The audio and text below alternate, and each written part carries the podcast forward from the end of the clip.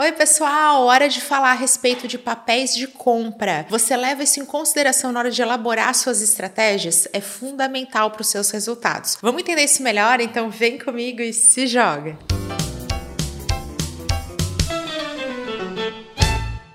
Na hora da gente falar a respeito de resultados com marketing digital, é fundamental que a gente compreenda o conceito de jornada de compra, esse trajeto que o nosso cliente faz até efetivar um negócio com a gente. É muito comum que esse conceito seja exemplificado com um funil. Então, esse funil que começa com a procura por uma solução, que vai até o entendimento das diferentes formas que você tem para solucionar um problema, que é o momento de comparar, e aí vai para a etapa do fechamento. Só que dentro dessa jornada, a gente tem diferentes atores de marketing desempenhando papéis de compra. Olha aqui alguns exemplos desses papéis. Nós temos o iniciador, aquele que começa né, uma decisão. Poxa, precisamos de tal coisa e ele aponta. Nós temos o decisor, aquele que efetivamente toma a decisão. O comprador, aquele que está ali comprando, pagando. Tem o consumidor e o usuário, né, que pode ser quem está usando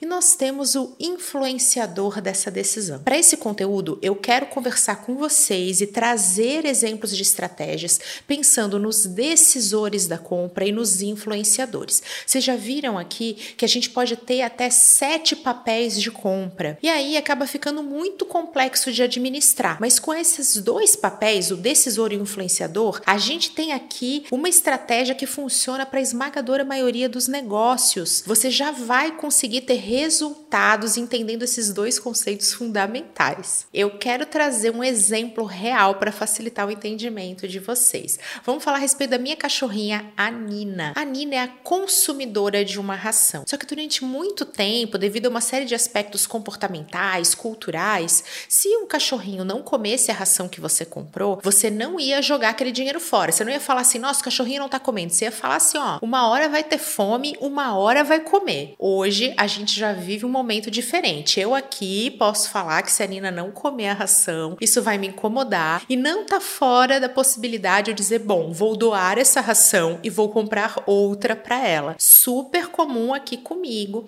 já que essa cachorrinha passa a não ser somente uma consumidora do produto, ela passa a influenciar a minha decisão. Nós temos inclusive exemplo de e-commerce que traz estratégias adaptadas para que o cachorrinho ou gatinho gatinho, seu animal de estimação, ele faça parte desse processo de decisão. É um e-commerce que traz funcionalidades pensadas na decisão não do ser humano e sim do animal de estimação. Quando a gente fala assim, fica claro que o que está acontecendo aqui? Uma adaptação. Gente, o cachorrinho, o gatinho, o animal de estimação passou a ter um papel diferente na jornada de compra. Ele não é só mais consumidor, ele é influenciador. Isso também vale para as crianças. Então, se você tem uma marca de moda infantil, a criança não é só usuária, só consumidora, ela passa também a influenciar. Porque se na hora de decidir, a mãe, que é decisora, vai lá, compra aquela roupa, a criança chora que não quer usar, ou se a criança adora e não quer tirar a roupa, isso vai influenciar de uma forma cada vez mais forte a decisão de compra e de recompra. Então nós precisamos ajustar as nossas estratégias para os diferentes papéis, porque isso é o antes e depois dos nossos resultados. E essa, gente, é uma super dúvida de vocês na hora de mapear persona. Então, meus alunos, eles recebem minha metodologia prontinha para adaptar a sua realidade. E aí lá tá escrito: você está mapeando o influenciador da compra ou um decisor da compra. É comum que os meus alunos tenham essa dúvida se eles recebem o material sem o um entendimento de cada etapa, se aquilo ali está falando de um influencer, um digital influencer, um influenciador digital. Gente, não está falando necessariamente dessa essa figura? Por que, que o influencer ganhou esse nome? Por que, que essa terminologia apareceu? Porque nós temos produtores de conteúdo que se posicionam nas redes sociais, que compartilham suas experiências e essas experiências passaram a influenciar a nossa decisão de compra também.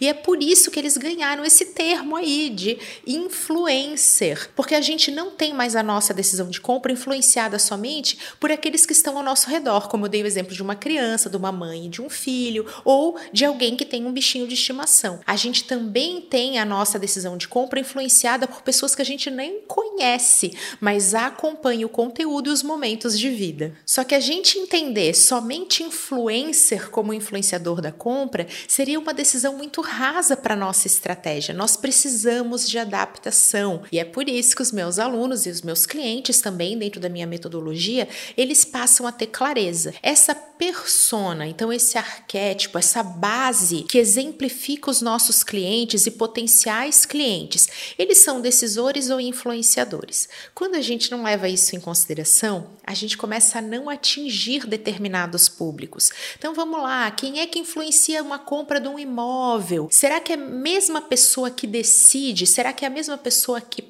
paga. Quando a gente passa a ter clareza disso, a gente passa também a fazer estratégias e conteúdo sob medida para esses diferentes papéis. Quero trazer o exemplo da minha própria realidade. Eu sou consultora de marketing digital e eu atendo grandes marcas. Eu atendo de médias a grandes empresas com esse serviço sob medida. Gente, é muito incomum que o decisor da compra esteja presente nas redes sociais. E eu tenho até a figura do comprador, do papel do compras dentro desse processo e que provavelmente nem sabe que eu existo, porque não tem o hábito, não acompanha profissionais de marketing digital nas suas próprias redes sociais. Por isso que é maravilhoso a gente trabalhar com influenciador e com decisor da compra, porque são dois papéis fundamentais para sempre 100% dos casos. Então vamos lá, quem é que decide a contratação de um serviço de consultoria? É um diretor, é um gerente, às vezes é o proprietário dessa marca. Então ele nem sempre está ali o tempo todo presente no Instagram acompanhando o meu conteúdo. Aliás, isso é muito incomum. E é por isso que eu tenho que ter estratégias pensadas para ele.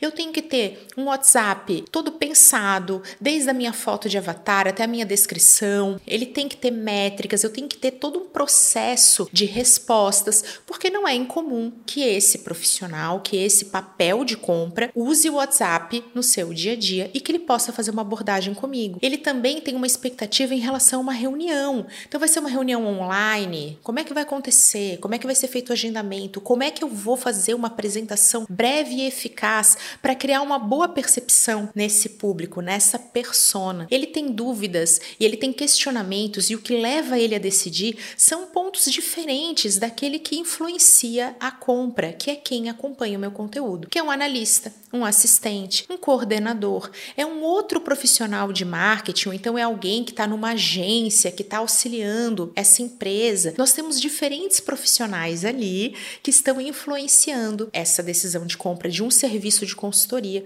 mas que têm dores e dúvidas que levam o meu conteúdo. Então eles têm problemas. Como que eu faço tal coisa? Como eu organizo meu conteúdo? Como eu crio uma pauta? Como eu vendo mais através do Instagram? Fazem esses questionamentos, encontram o meu perfil. Não é incomum que vocês encontrem esse tipo de temática nos meus conteúdos, justamente porque o influenciador da compra é mais ativamente trabalhado dentro da minha estratégia do que o decisor. Só que eu percebo em muitos de vocês a ausência do trabalho. Então, assim, ah, Camila, eu preciso ter views, eu preciso ter engajamento, eu preciso ter visualização de vídeo, eu preciso ter comentários, é isso que eu quero. Senão o conteúdo não está fazendo nenhum resultado, não está contribuindo com o meu resultado. Gente, não é bem assim. Eu tenho dentro da minha estratégia conteúdos que são para o decisor. Eles são conteúdos mais estratégicos e que normalmente vão flopar, não vão dar certo. Vocês vão olhar vão dizer: "Nossa, tadinha da Camila, né? Nem teve resultado com esse conteúdo aqui. Teve tanto trabalho para fazer esse vídeo,